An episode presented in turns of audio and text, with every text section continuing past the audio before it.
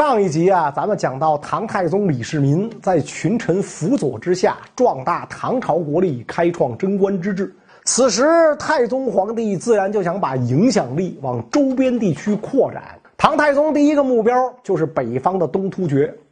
当年高祖李渊在位，面对东突厥呢，是处于比较被动的状态，长期用金银财宝换和平。玄武门之变发生之后不久。这个唐太宗位子没坐稳，东突厥颉利可汗突然率领十几万骑兵南下，一口气就杀到了渭水河畔，距离长安只有一步之遥。颉利可汗隔着渭水望着长安，心里边别提多美了啊！我们突厥人从来没有打到过汉人的首都，今天老子是创了吉尼斯纪录了。当时长安城只有三万守军。坚守城池，等待援军到来，也不是不可以。但是呢，李世民思来想去，放弃了这个方案。为什么呢？他主要啊，还是怕内部出乱子。这时候离玄武门之变过去没几个月，李建成、李元吉势力没有完全清理干净。如果坚守城里，援军会不会来？有多少援军能来起兵擒王？这得打个问号。而且呢，如果反对势力在城里搞事情，那么长安城凶多吉少。所以李世民呢，就准备跟东突厥谈判，带了六个亲信大臣骑马出城，来到渭水河边啊，指着河对岸大骂突厥人背信弃义啊！我们大唐每年是吧，给你们这送金银财宝，你们吃香的喝辣的啊！你们这帮人，好家伙，吃的是油，穿的是绸，说好了互不侵犯。是吧？这个结果，你现在这个老子刚登基，你派兵打我，你几个意思？是吧？杰里可汗一看李世民就带了这么几个人，刚想下令进攻，旁边有人往河对岸一指，可汗不可轻举妄动。杰里可汗仔细一看，啊，长安城下上万唐军摆好了架势，随时可以开战啊。于是呢，杰里可汗就不准备打了啊。李世民这是摆了一出空城计啊，是吧？他不知道，他以为城里还有多少伏兵呢。来到河边，隔着渭水，跟李世民进行了一番亲切友好的交谈啊。双方领导人呢，就一些互相关心的问题啊，很愉快的达成了一致。唐朝空府库，把长安城国库里所有的金金银财宝全部拿出来送给东突厥，换取东突厥退兵。双方再度结盟，这就是渭水之盟。但是渭水之盟对于李世民来讲非常屈辱，是城下之盟，所以东突厥撤退之后，唐朝积极备战啊，一直呢想找机会报仇。没过多久，这机会就来了。东突厥看似强大，内部并不稳固，本质上呢是一个游牧民族的部落联盟，除了突厥人之外，还有其他很多少数民族，总共呢三十个部落，所以东突厥可汗号称叫三十姓可汗。渭水之盟签订后不久啊，北方草原开始连年大雪，牲畜成片冻死。突厥贵族对底层牧民的剥削压迫反而更严重啊，激起其他民族强烈不满。十几个部落举兵造反。不仅如此，东突厥周边那些小部落更是一帮墙头草。一看东突厥这边靠不住，一个个就跑过来抱唐朝大腿。而东突厥贵族之间呢，也产生了分裂啊。当时整个东突厥的可汗呢是杰利可汗，杰利可汗重用一个汉人叫赵德言。这赵德言本是隋朝官员啊，在这个隋朝灭亡之后投奔了东突厥。他呢就向杰利可汗呢提了很多啊加强可汗权力的建议。这么一来，就侵犯了突厥贵族的利益。另外，这个赵德言呢，还改变突厥的旧俗啊，想把这个东突厥呢由游牧民族逐渐变为定居民族，这就更发引起了突厥贵族的不满啊！人家祖祖辈辈逐水草而居，怎么突然叫定居？像话吗？像话吗？像话吗？是吧？而且呢，颉利可汗信任诸胡而疏突厥啊，更亲近一些中亚过来的移民，突厥人在可汗面前反而说不上什么话。于是呢，好多突厥贵族暗中联系唐朝，当起了突奸，连杰利可汗的侄儿都跟唐朝有联系，准备跟杰利可汗彻底决裂。眼看东突厥有点风雨飘摇的意思，唐太宗就准备动手了。贞观三年啊，也就是公元六百二十九年，大将张公瑾向唐太宗提出了六条进攻东突厥的有利条件，进一步坚定了这个唐太宗的决心啊。张公瑾就是前面咱们讲。玄武门之变，坚定这个唐太宗搞玄武门之变的决心的那员大将。这个时候坚定了唐太宗灭东突厥的决心。而且唐朝啊，是中国历史上战马最多的王朝啊。这个到唐太宗仅仅用了三年时间，唐军储备的战马就达到了。七十万六千匹啊！任何一个王朝没有过这么多。汉朝极盛都是六十万匹，是吧？所以你打突厥，你没有骑兵哪成啊？没有马哪成啊？是吧？这么一来啊，兵强马壮啊，全是开国这个隋末逐鹿天下的这些个名将啊，再有马有强兵，OK，反击没问题。当年十一月。唐太宗派遣开国元勋魏国公李靖为主帅，张公瑾为副帅，率军十多万，兵分六路进攻突厥。啊，东突厥可汗的牙帐韩亭所在在定襄，位置呢就是今天内蒙古呼和浩特市的和林格尔县，离唐朝边境不算很远。定襄附近是一片群山，道路崎岖，往东南方向就是唐朝边境重镇马邑，就是今天山西朔州。正东方向是唐朝的云中，就是今天的山西大同。第二年贞观四年正月，李靖呢顾不上过年亲率三千精骑从马邑出发，趁着夜色，大冬天一路向北，翻山越岭，突袭到定襄。东突厥首领杰里可汗听说之后大吃一惊，说：“这个唐军肯定是全军出动了吧？”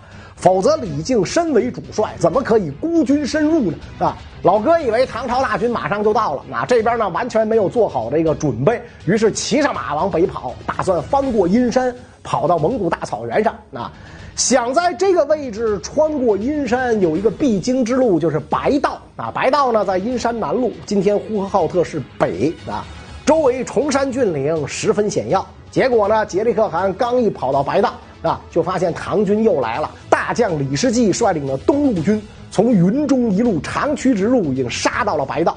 杰里可汗无心恋战，且战且退，且败且走，往北就跑到铁山，就是今天内蒙古的白云鄂国，属于包头市管辖。那这个地方自古以来就出铁矿啊，到今天呢也是一个大型矿区，所以你明白这个地儿为什么叫铁山。到了铁山之后，杰里克汗收拢手下残兵败将，数了数呢还有几万人，于是呢遣使去长安商量投降的事其实他这是做缓兵之计，打算争取时间，到来年秋高马肥，再往漠北撤退，保存实力。唐太宗见了东突厥使者之后，很高兴，也派使者回访，同时呢，给前线总司令李靖下令，不要打了，接受东突厥的投降啊。唐朝各路大军这个时候在白道汇合完毕，诸将呢在一块商议。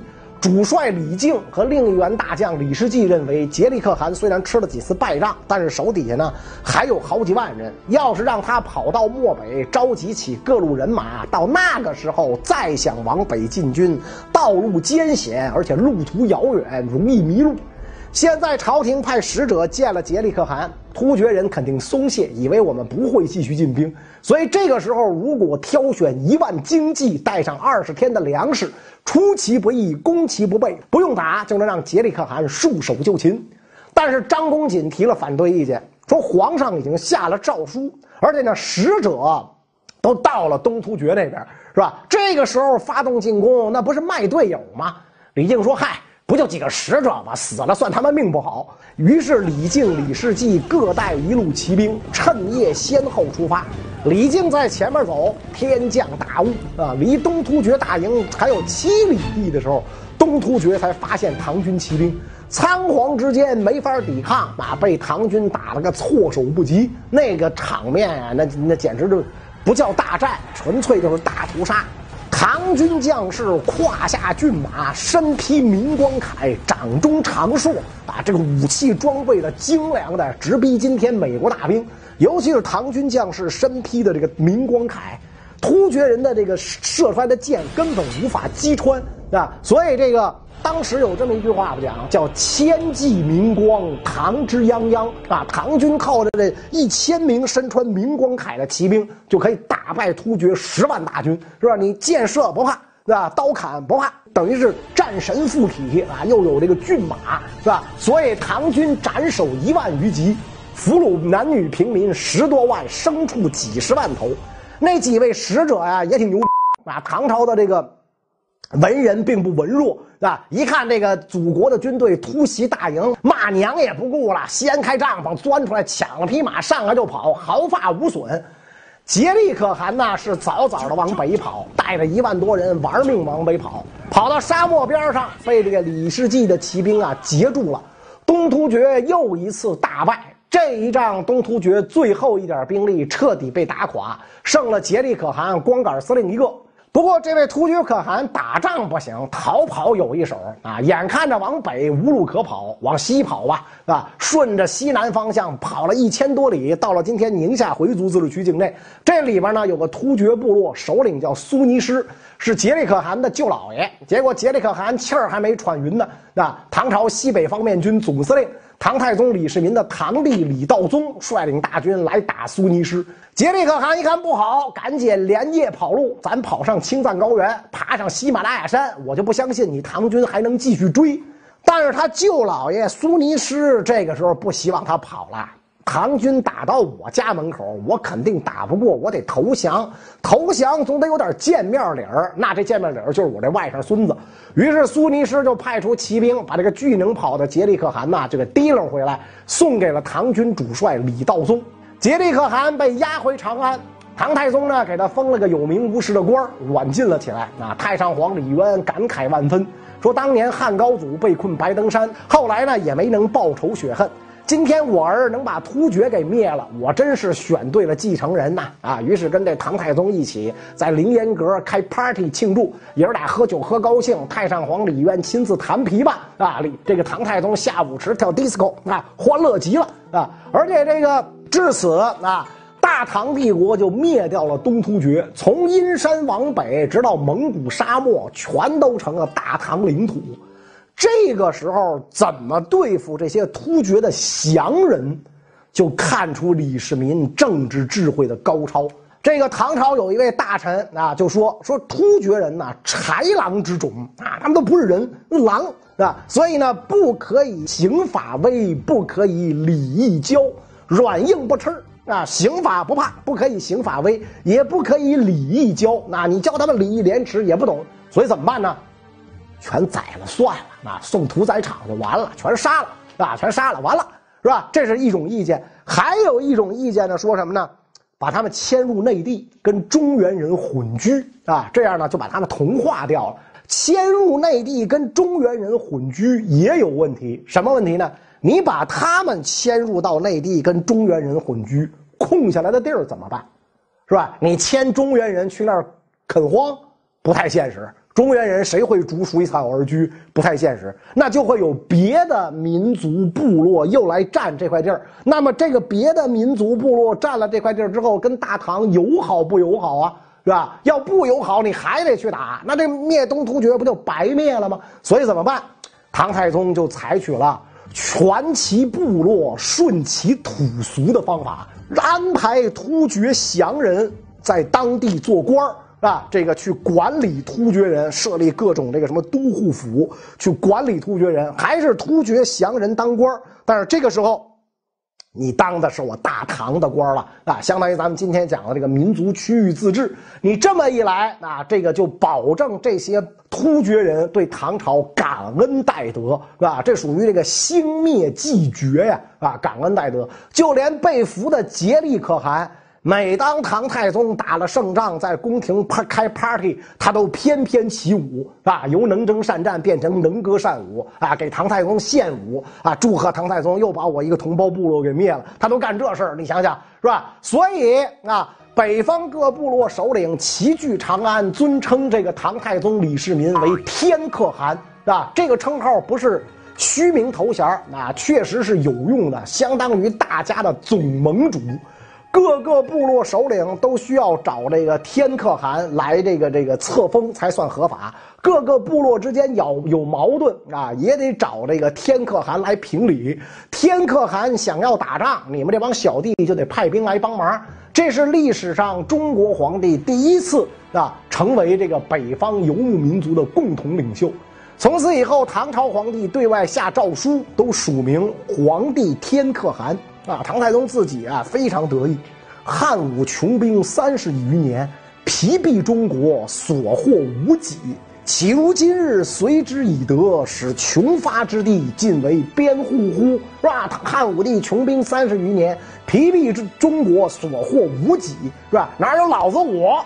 啊，随之以德，我以德服人啊！当然，前提是先打得满地找牙，是吧？然后我以德服人啊，使那地方都变成了中国的这个附庸啊，中国的老百姓啊，是吧？太牛，是吧？搞定了北方东突厥之后，太宗皇帝的目光就投向了西边啊。当时呢，西边啊有三个强大的少数民族政权，就是西突厥、吐蕃和吐谷浑。太宗皇帝怎么对付他们呢？啊，先说青海湖一带的吐谷浑。吐谷浑当年被隋炀帝灭了，可汗慕容福允逃亡。但是呢，趁着隋末天下大乱的时候，慕容福允卷土重来，收复失地啊，满血复活了。但是他毕竟在这三个少数民族政权里边实力最弱，而且呢离关中地区最近，掐住了唐朝咽喉，经常呢骚扰唐朝边境，是太宗皇帝最想拔掉的一颗钉子。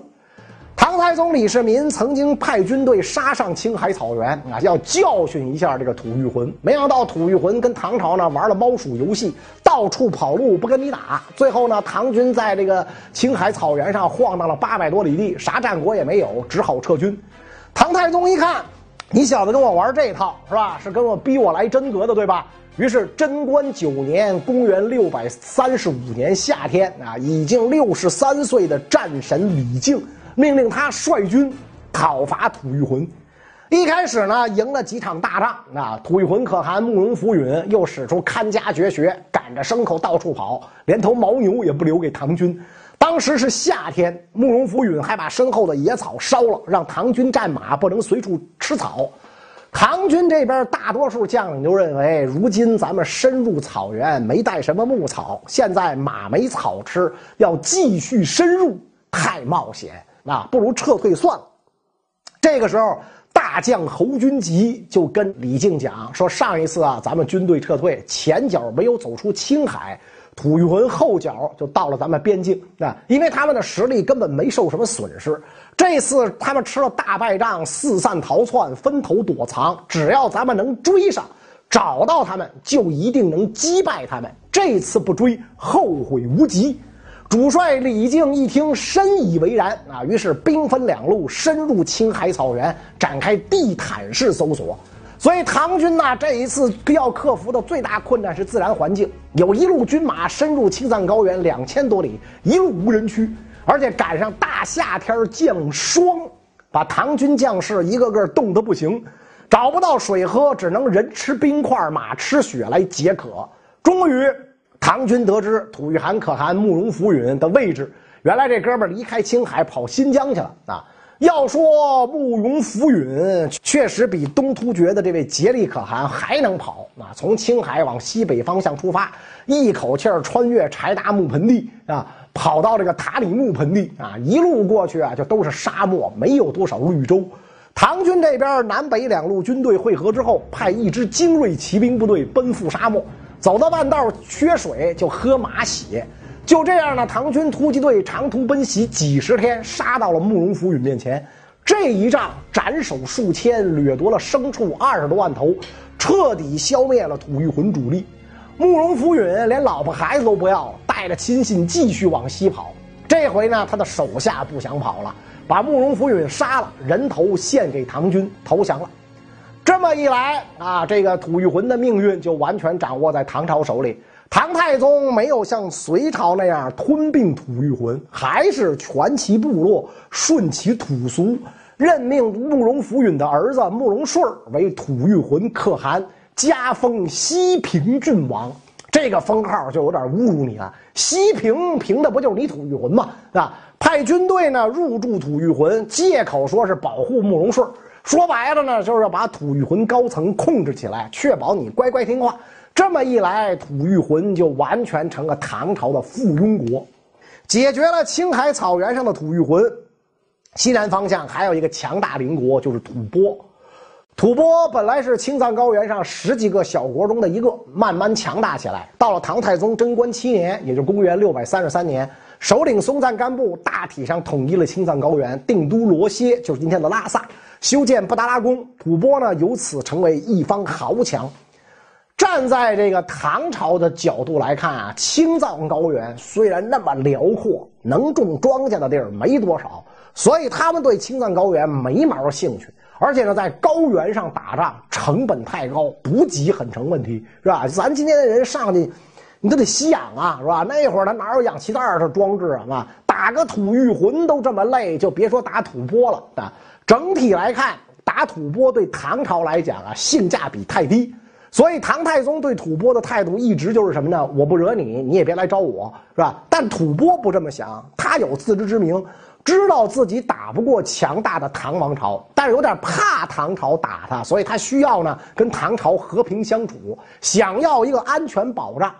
吐蕃首领松赞干布知道中原王朝有和亲的传统，就派使者呢去跟那个唐太宗求亲。